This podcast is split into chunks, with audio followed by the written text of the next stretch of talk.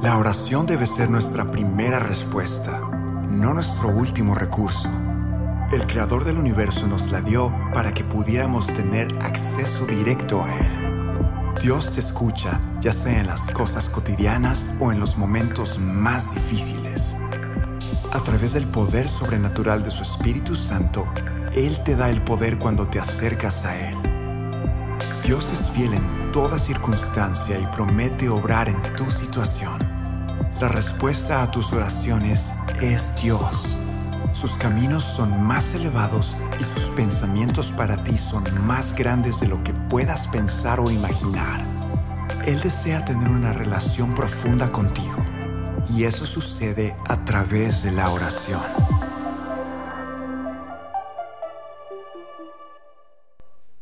Pues hola a todos y muchísimas gracias por estar aquí, en especial si esta es tu primera ocasión aquí en Sugar Creek. Quizás alguien te extendió una invitación y tú te emocionaste porque pensaste que ibas a ir a Kima el día de hoy o a lo mejor ibas a ir a visitar el, el, zoológico de Houston o te ibas a ir a almorzar a un lugar especial y cuando finalmente dijeron es una invitación para Sugar Creek, te dices, Sugar Creek, ¿qué es eso?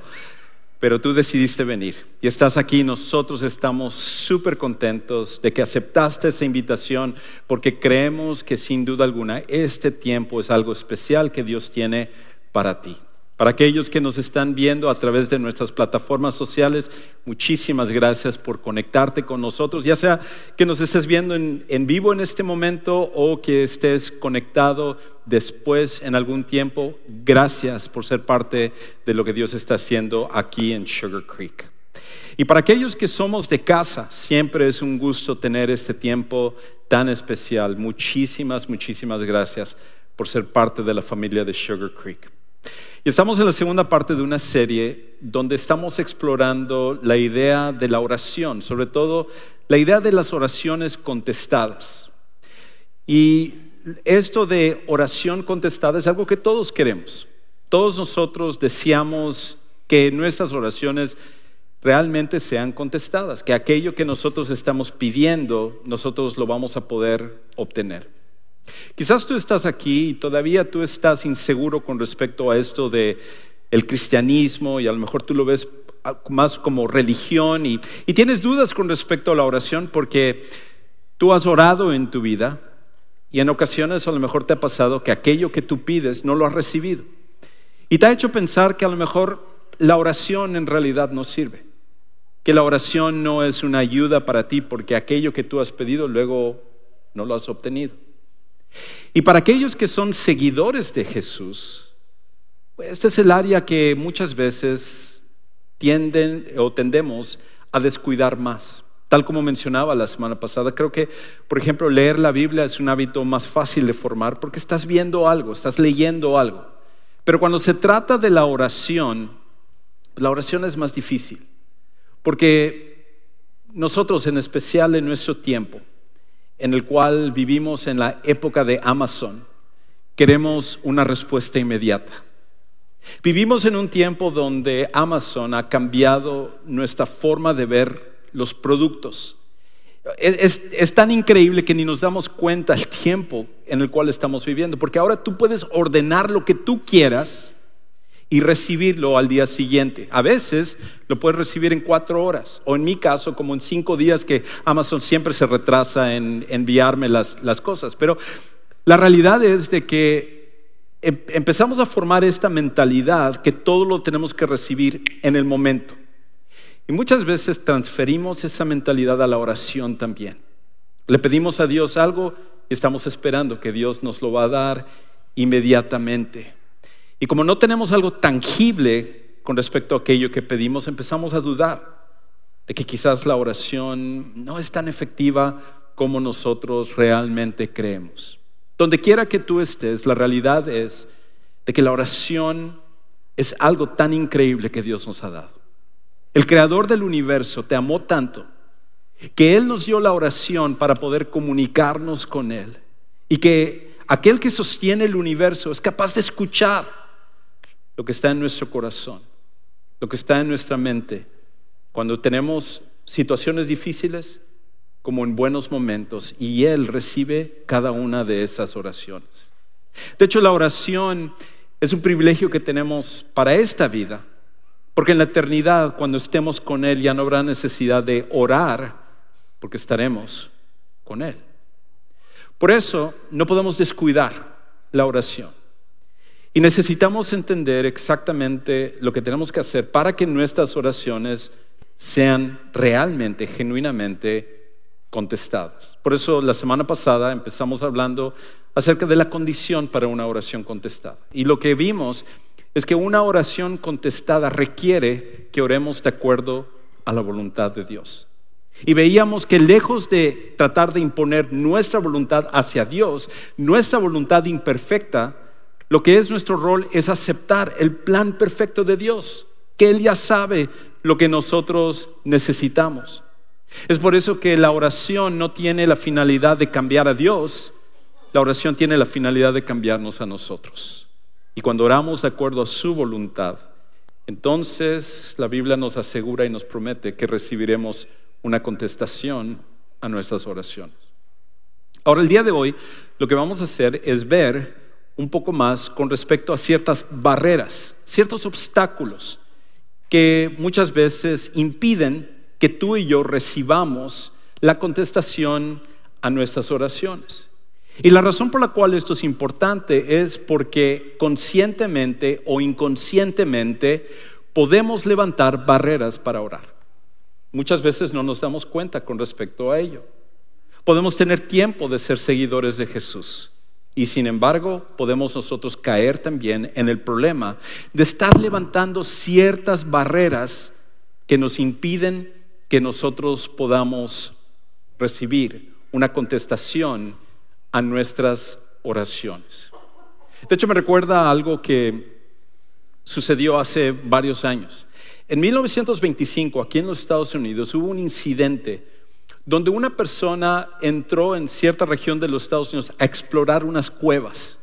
Y mientras estaba explorando la cueva, de repente hubo un derrumbe. Y el derrumbe agarró y, tiró estas piedras enormes que taparon la salida. Y cuando este hombre regresó a la salida, se dio cuenta que estaba atrapado. Ahora, entre las piedras podía vislumbrar la luz y podía ver todavía hacia afuera, pero no podía escapar. Y empezó a gritar y a pedir auxilio. Y personas se dieron cuenta y llegaron hacia donde estaba él pero el problema es, siendo 1925, que no contaban con la maquinaria para mover estas piedras gigantes, por lo que la gente simplemente estaba ahí junto a él. Él estaba a unos pies de poder salir, podía escuchar las voces, podía ver hacia afuera, pero no podía escapar. Y de repente cuando salió esto en, los noticieros, o en los periódicos más bien de esa época, la gente le empezó a dar curiosidad y y como diez mil personas fueron simplemente a observar desde afuera cómo este hombre estaba atrapado. Inclusive, como siempre pasa, a alguien se le ocurrió la brillante idea de llevar y empezar a vender hot dogs y refrescos mientras la gente estaba ahí viendo lo que este hombre estaba atrapado. Y entonces, tristemente, a pesar de que él podía hablar con las personas, a pesar de que él podía vislumbrar lo que estaba viendo afuera, podía ver de reojo el rostro de la gente después de 17 días al no poder escapar, murió. Trágicamente. Y creo que a veces los obstáculos que se forman o que nosotros formamos, conscientemente o inconscientemente, entre Dios y nosotros, es algo parecido a eso. Podemos vislumbrar la oración Podemos nosotros ver un poco acerca de los resultados de la oración, pero todavía hay algo que nos impide verlo a totalidad y escapar del lugar donde estamos. Quizás tú dices, Juan Carlos, pues esto no se aplica a mí porque yo oro. Sí, pero no estoy hablando acerca de orar por tus alimentos. No, no, no estoy hablando acerca de el hecho de que quizás oras más cuando estás en un servicio que el resto de la semana. Lo que estamos hablando aquí es de un estilo de vida del hecho de que la oración es algo continuo. Es el primer recurso al cual acudimos, sea en los malos momentos o sea en los buenos momentos. Y esa es una lucha que muchos tienen, que la oración no es algo en el cual consideran que es importante. Y parte de, de eso es, creo, lo que hablábamos la semana pasada, que es nuestra mentalidad con respecto a lo que vemos en la oración, al propósito de la oración. Porque cuando nosotros oramos, nuestra meta es usar la oración para obtener lo que queremos. La gran mayoría de nosotros, cuando estamos orando, el propósito de la oración es usar la oración simplemente para obtener lo que nosotros queremos. Pensamos que al orar, entonces Dios ahora está forzado a tener que contestar. Pero el problema es que empezamos a ver de una forma distorsionada el propósito de la oración. Dios no nos dio la oración simplemente para poder concedernos todo aquello que nosotros estamos pidiendo. Lo vimos la semana pasada. De que si Él hiciera eso, Él sería un mal padre. De la misma manera como un papá o una mamá le concede todo a sus hijos cada vez que ellos piden algo, nosotros no diríamos que esos son buenos padres. Lo que diríamos es de que son irresponsables porque muchas veces pueden darle a sus hijos lo que le piden y eso les va a hacer daño. La oración no es un medio para forzar a Dios a darnos aquello que nosotros queremos, a obtener las cosas que nosotros le estamos pidiendo. Y por esa razón, cuando nosotros pensamos en la oración, tenemos que cambiar nuestra perspectiva acerca de la oración. Para nosotros lo vemos como una manera de recibir aquello que nosotros queremos, pero la oración es mucho más que eso. Ahora, no, no, no me malentiendan, la oración sí sirve para que Dios nos dé aquellas cosas que nosotros necesitamos, pero eso no es el enfoque primario. Esa no es la razón principal por la cual nosotros debemos de orar. Por favor, si tienes una petición, si tienes una necesidad, ora y pídeselo a Dios, pero esa no es la razón principal por la cual nosotros oramos y no es el enfoque principal para Dios. Lo que nosotros necesitamos entender con respecto a la oración es esto, que responder a nuestras oraciones no es el enfoque principal para Dios, sino nuestra relación. Es nuestra relación con Él donde Dios quiere que nosotros nos enfoquemos. Habrá momentos en que le pidamos algo, pero más que ello, la oración es una oportunidad de conocer más a Dios, de profundizar nuestra relación con Él. Porque si tú supieras como padres de que tus hijos se acercan a ti solamente cuando necesitan algo, sería imposible que tengas una relación profunda con tus hijos porque sentirías que tus hijos simplemente te están utilizando, que tus hijos solamente vienen cuando ellos te van a pedir algo. Y una relación nunca se puede profundizar cuando uno utiliza al otro. Por eso las peticiones, el recibir cosas, es una parte de la oración, pero no es el enfoque principal para Dios. A Dios le importa lo que tú necesitas. Dios te ama. Y Él desea responder a nuestras oraciones, pero más que simplemente responder a oraciones, lo que Él más desea y lo que nosotros deberíamos de desear más es tener una relación más profunda con Él. Ese es el punto. Esa es la razón por la cual tenemos este privilegio de que el creador del universo, el que sostiene todas las cosas, nos escucha y le importa lo que nosotros le decimos.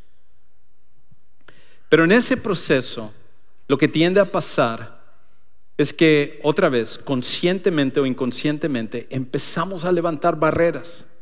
Empezamos a impedir que nuestras oraciones sean genuinamente efectivas.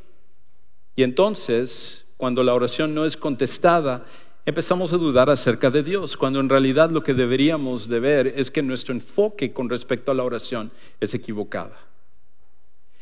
Y estas barreras, las barreras, el problema de ellas es que impiden tener una relación cercana con Dios y con los demás.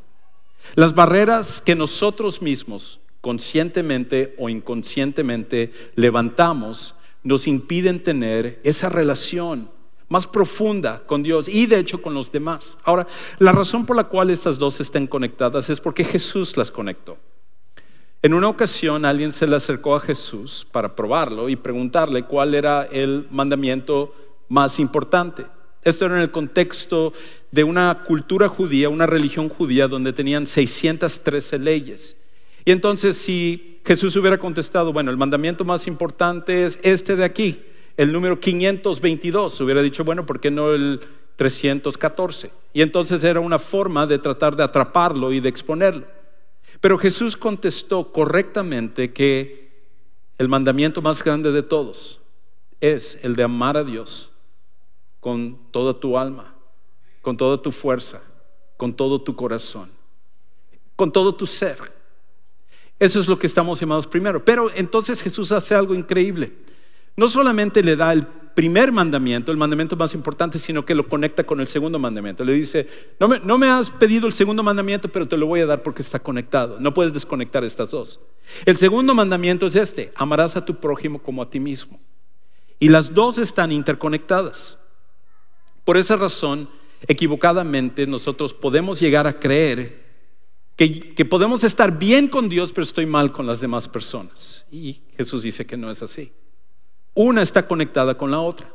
Si estoy bien con Dios, se debe de ver reflejado en mi relación con otras personas. Y tampoco puedo yo enfocarme sobre las personas y pensar que cuando me enfoco sobre los demás, automáticamente estoy bien con Dios. Las dos se necesitan. Es una relación vertical y es una relación horizontal. Y las dos están conectadas. Y lo que Jesús quiere es que nosotros entendamos de que cuando levantamos las barreras, lo que estamos haciendo, estos obstáculos, es que impiden que nuestra relación pueda estar bien con Dios, pero también pueda estar bien con los demás. Y por eso todos estos obstáculos no es simplemente pensando en que si no lo hacemos bien no vamos a recibir la contestación a nuestra oración. Lo que debería de preocuparnos más es que cuando levantamos estos obstáculos afectan la relación que nosotros tenemos con Dios, con todos los que están a nuestro alrededor. Y por eso, cada uno de estos obstáculos tenemos que tener cuidado por la manera como sobre todo afectan esa relación que debería de ser lo más importante para nosotros. Ahora la pregunta es, ¿cuáles son algunas de esas barreras? ¿Cuáles son algunas barreras que nosotros podemos estar levantando que en realidad afectan la oración y que impiden que nosotros podamos recibir una contestación a una oración? Pues hay muchas barreras, eh, pero hoy me voy a enfocar quizás sobre las más populares, sobre las, más eh, que son más comunes, que son cuatro barreras. La primera es esta. La primera barrera que nosotros podemos levantar son los pecados no confesados. Los pecados no confesados. Cuando nosotros no confesamos pecado en nuestra vida, estamos automáticamente levantando una barrera para que Dios escuche y Dios actúe en nuestras oraciones. Ahora, el profeta Isaías, que era que fue considerado uno de los profetas más grandes de toda la historia, él en un pasaje él se convierte como en la voz de Dios. Dios le habla a él y le, dice con respecto a la nación de Israel y lo que estaba pasando y el efecto que sus oraciones no estaban llegando a él por esta razón, lo cual es un principio que también se puede aplicar a nuestras vidas como seguidores de Jesús. Y entonces él dice en Isaías capítulo 59, versículo 2, lo siguiente. Dice, pero las iniquidades de ustedes han hecho una separación un obstáculo, una barrera entre ustedes y su Dios. Y los pecados le han hecho esconder su rostro para no escucharlos, para no escucharlos. Ahora, no es tanto que es el pecado y la iniquidad en sí lo que nos separa. Es cuando el pecado y la iniquidad nunca lo confesamos y nunca permitimos a Dios que nos perdone de ello. Eso se mantiene ahí y empieza a afectar nuestra relación con Él. El pecado no confesado es como un cáncer que empieza a expandirse por nuestra mente, por nuestro corazón, y nos desanima y nos impide que nosotros realmente oremos como debemos de hacerlo. Por lo tanto, lo que Dios desea es que nosotros reconozcamos nuestro pecado. Eso significa que necesitamos transparencia y honestidad. E inclusive con el paso del tiempo, mientras más tiempo somos cristianos o seguidores de Jesús, más está la tendencia a llenarnos de orgullo y pensar que los demás son los que están mal, pero no nosotros. Pero la realidad es que cada pecado que no confesamos se convierte en una barrera entre Dios y nosotros. Ahora lo interesante es que lo que la Biblia dice aquí acerca de no confesar lo que está mal en nuestra vida, y todos tenemos cosas que necesitamos confesar que está mal en nuestra vida, es algo que inclusive los psicólogos y los sociólogos que no son cristianos han podido también verificar.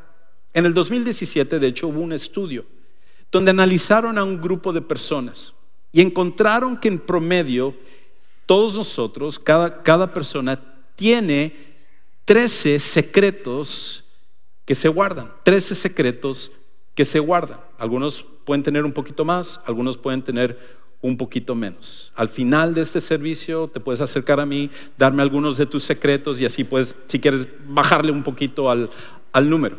Y ellos determinaron eso también que de esos tres en promedio, en, promedio todos nosotros tenemos cinco secretos que nunca se lo hemos contado a ninguna persona, que nunca se lo hemos compartido a alguien. Y lo que ellos empezaron a analizar es el peso que tienen esos secretos sobre nosotros. Inclusive lo que encontraron es que cuando tú guardas esos secretos, eso empieza a tener un efecto emocional, mental y para nosotros que somos seguidores de Jesús, entendemos un efecto espiritual también. Inclusive en el estudio hicieron una prueba y encontraron cómo afecta. Y ellos lo que hicieron fue pedirle a la gente que viera una pendiente y que analizaran cuánto tenía la pendiente de, de, este, de estar como desnivelado. Y lo que encontraron en la prueba es que aquellos que guardaban más secretos veían la, pendiente que estaba más inclinada, mientras que los que tenían menos secretos no lo hacían. Y ellos concluyeron en esto, que cuando nosotros tenemos esos secretos, empieza eso a afectarnos en todos los sentidos. Inclusive cuando estamos solos. Quizás nunca se lo hemos dicho a otra persona, nunca se lo has dicho a tu cónyuge, nunca has confesado aquello que está mal porque te da vergüenza. ¿Cómo vas a compartir eso que está mal dentro de tu vida? Pero el problema es que cuando estás solo, lo que se necesita de capacidad mental para darle vuelta a eso y esconderlo nuevamente empieza a crear un cansancio mental, emocional, espiritual en nuestras vidas. La razón por la cual Dios nos dice, que debemos de confesar nuestros pecados, es porque eso se convierte en una barrera entre Él y nosotros y también una barrera entre la relación que tenemos con aquellos que están a nuestro alrededor. Una segunda barrera es esta, las motivaciones equivocadas. La segunda barrera que nosotros encontramos es que podemos tener motivaciones equivocadas a la hora de orar, a la hora de pedirle a Dios. Un pasaje que veíamos también la semana pasada, pero vale la pena volver a recordarla. Es lo que dice en Santiago capítulo 4, versículo 3, donde ahí Santiago dice esto, piden y no reciben, porque piden con malos propósitos, con malos deseos, con malas intenciones. No es porque no estamos orando, pero estamos orando con la motivación equivocada. ¿Cuál es la motivación que tenemos? Santiago lo dice. Estamos pidiendo para gastarlo en sus placeres. El propósito, el propósito no es el reino de Dios. El propósito es nuestro reino. Y la cosa es que al final solo tenemos esas dos elecciones. Cuando pedimos las cosas es simplemente para establecer nuestro reino versus el reino de Dios. Y sabes una cosa, Dios que sabe lo que es mejor para ti, para los, los que son parte de tu familia, tus amistades, para nuestra sociedad, para una nación, lo mejor es el reino de Dios. Nuestro reino quizás puede ser lo mejor para nosotros en un momento, pero luego nos daña. y daña a la gente que está a nuestro alrededor. Por lo tanto, como Jesús enseñó, lo que nosotros debemos de buscar es el reino de Dios y su justicia y no nuestro reino. Porque al final de cuentas no es eso lo que va a ayudar y beneficiar a las personas. El problema de las motivaciones equivocadas es que nos daña a nosotros y a la gente que está a nuestro alrededor. Y el problema creo que esto se ha hecho peor en nuestra época. Y la razón por la cual se ha hecho peor es específicamente por las redes sociales. Ahora, las redes sociales tienen muchas cosas buenas, no todo es malo. Pero lo que sí es un problema que las redes sociales han empeorado es el hecho de constantemente estar buscando la validación en nuestras vidas de los demás. Y por esa razón tenemos que tomarle una fotografía a cada comida que hacemos, tenemos que tomarle una foto a cada lugar que vamos de vacaciones, tenemos que, que tomarle una foto a cada cosa que compramos. Y entonces cuando tomamos la foto y lo subimos a la red, escondemos un poquito la motivación de la validación y decimos, gracias a Dios porque me dejó disfrutar de esta comida, de estas vacaciones, de este carro que me acabo de comprar y todo, y así como que escondemos un poquito y luego empezamos a ver cuántos likes me dieron, cuántos comentarios, a ver cómo dicen cómo me veo ahora que me veo de esta manera, y empezamos a buscar la validación de los demás. Cuando hacemos eso lo hacemos de una manera completamente equivocada. Inclusive hemos llegado al punto donde hay negocios que están enriqueciéndose con este deseo de validación, de esta motivación equivocada. Hay uno inclusive que se llama vacaciones falsas. No te voy a dar el sitio de internet para que no lo vayas y, y quieras hacer uso. Pero en vacaciones falsas es, es un negocio donde tú puedes, a lo mejor porque no tienes el dinero para ir de vacaciones al lugar donde tú quieres, pero quieres la validación en las redes sociales, entonces tú les mandas, tú les pagas les mandas una foto y ellos te crean la vacación perfecta para que tú puedas poner en las redes sociales. Te hacen el Photoshop. Y si, por ejemplo, tú lo que quieres, oh, yo quiero que muestren como que fui a Disney World, o que fui a París, o a Las Vegas, o un lugar que, que tú quieras, ellos te crean todo el paquete para que así tú lo puedas poner en tus redes sociales. Inclusive, te mandan un pequeño resumen del lugar por si alguien te pregunta, oye, ¿cómo lo pasaste? ¿Y qué es lo que viste? Y tú dices, ah, bueno, yo vi esto, esto y esto, y tienes todas las contestaciones para poder aparentar que fuiste a ese lugar. Vivimos en un tiempo donde nuestra motivación es equivocada. Y lo que nosotros buscamos es la validación de los demás, pero no necesariamente el reino de Dios. Y cuando hacemos eso, estamos creando una barrera entre Dios y nosotros. La siguiente es esta, la falta de perdón. Una barrera muy grande con la cual todos podemos luchar es la falta de perdón. Todos nosotros hemos sido heridos por otras personas, hemos recibido críticas de otras personas, hemos sentido que hemos sido tratados injustamente por otros. Y cuando pasamos por esos momentos es, bien fácil desarrollar una amargura hacia aquellos que nos han lastimado. Y lo que nosotros tendemos a hacer es que buscamos ya sea una de dos cosas, o vengarnos de esa persona, desquitarnos de esa persona, o la siguiente es cortamos toda relación e ignoramos a esa persona por completo. Dejamos hablar, no quiero saber nada de esta persona, e inclusive decimos, la tratamos de justificar y, decimos, lo que pasa es que no, esta, corto esa relación porque creo que no es saludable, no creo que espiritualmente está bien y entonces yo ya no quiero nada que ver con esa persona. Pero lo que está atrás de eso, lo que está atrás de eso en realidad es una forma de simplemente decir, no quiero perdonar a aquella persona que me ha lastimado. Pero lo que Jesús dijo acerca de esto es muy diferente. En el sermón más importante de la historia, que nosotros lo conocemos como el sermón del monte, Jesús nos dio lo que era el modelo, no solo de la predicación, sino que el modelo de la oración. Y nosotros lo conocemos hoy en día como la oración del Padre Nuestro, pero en realidad es simplemente un modelo de lo que debe de incluirse cuando es una oración eficaz. Y dentro de esta oración Él incluye esto en Mateo capítulo 6. Escucha cómo Él lo dice en el versículo 12 y luego en el 14 y el 15. Como parte de lo que nosotros debemos incluir en nuestras oraciones es esto. Y perdónanos nuestras deudas, ofensas y pecados. Y nosotros decimos, gracias a Dios, sí, yo tengo que hacer eso. Pero escucha lo que sigue. ¿Cómo también nosotros hemos perdonado a nuestros deudores, a los que nos ofenden, nos hacen, esa parte ya no me gusta, esa parte no. Perdóname mis deudas y mándale fuego a este, porque ese es más como tipo de oración que me gusta. Pero Jesús lo que dice es esto, en la manera como tú perdonas a otros, es la medida como Dios va a usar para perdonarte a ti. E inclusive refuerza el punto en el versículo 14 y el 15. Él lo dice de, de esta manera. Porque si ustedes perdonan a los hombres sus transgresiones, sus faltas, sus delitos, también su Padre Celestial les perdonará a ustedes.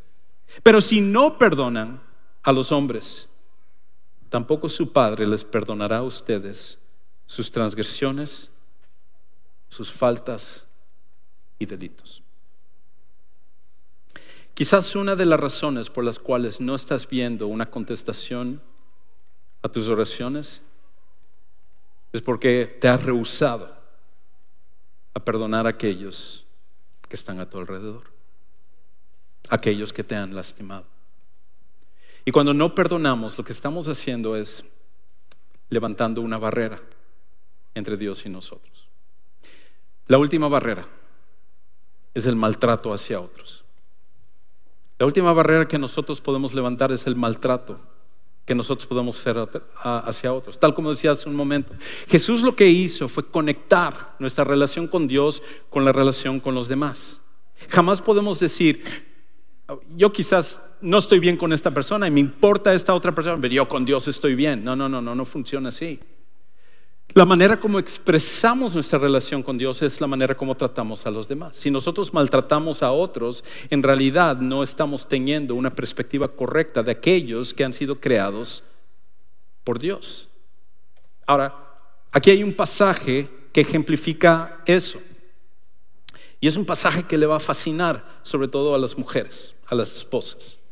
Es primera de Pedro capítulo 3, versículo 7.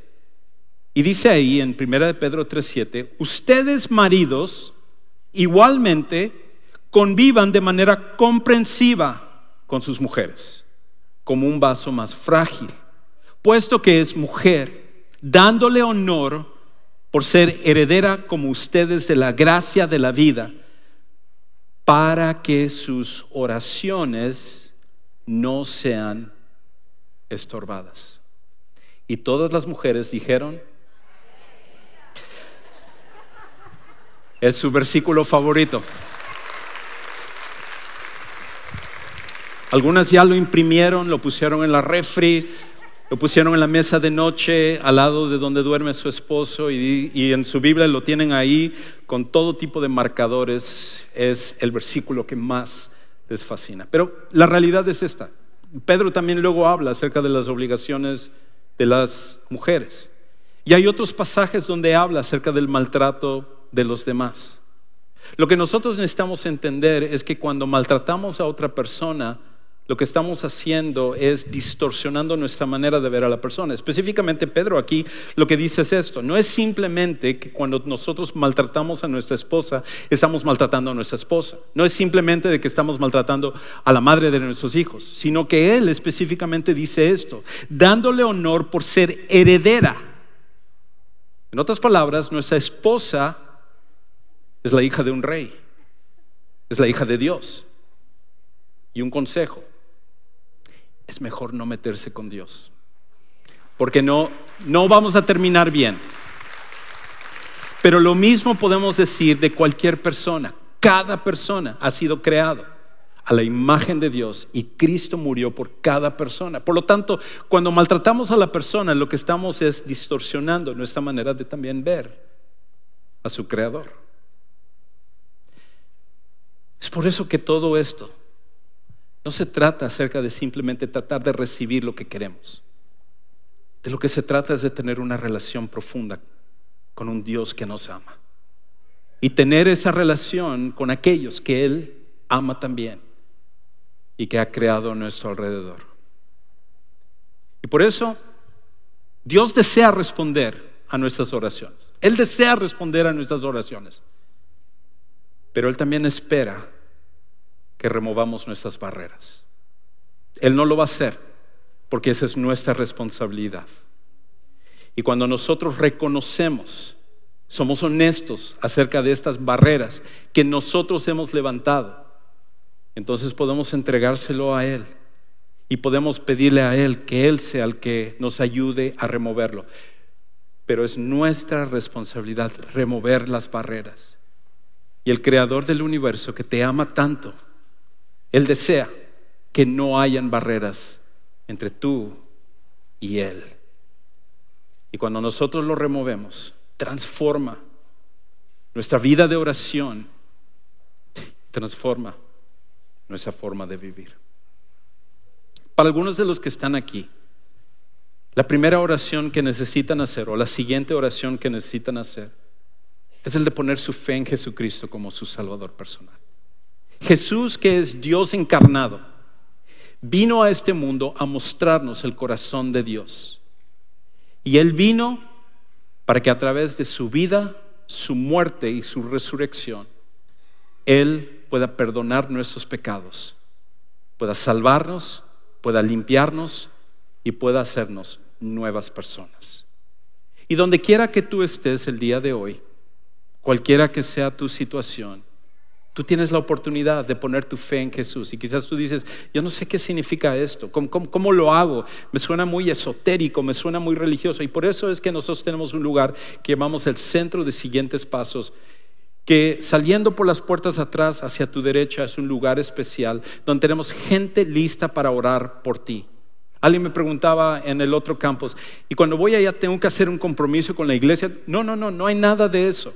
Simplemente las personas que están ahí te van a ayudar a tomar el siguiente paso que tú necesitas en tu vida espiritual. Padre Celestial, gracias porque nos amaste tanto que inclusive nos diste la oración como una forma de profundizar nuestra relación contigo. Tú eres perfecto, tú lo tienes todo, no necesitas de otra cosa, pero te dignaste en darnos a nosotros, seres pecaminosos, imperfectos, que fallamos, el privilegio de tener la oración y que tú nos escuches. Ayúdanos a darnos cuenta acerca de esas barreras que levantamos. No que tú lo has puesto ahí, sino que nosotros levantamos. Y que nos ayudes a quitarlo para que nuestra relación se profundice más y que cada día tememos más. Te damos gracias en el nombre de nuestro gran Salvador Jesucristo.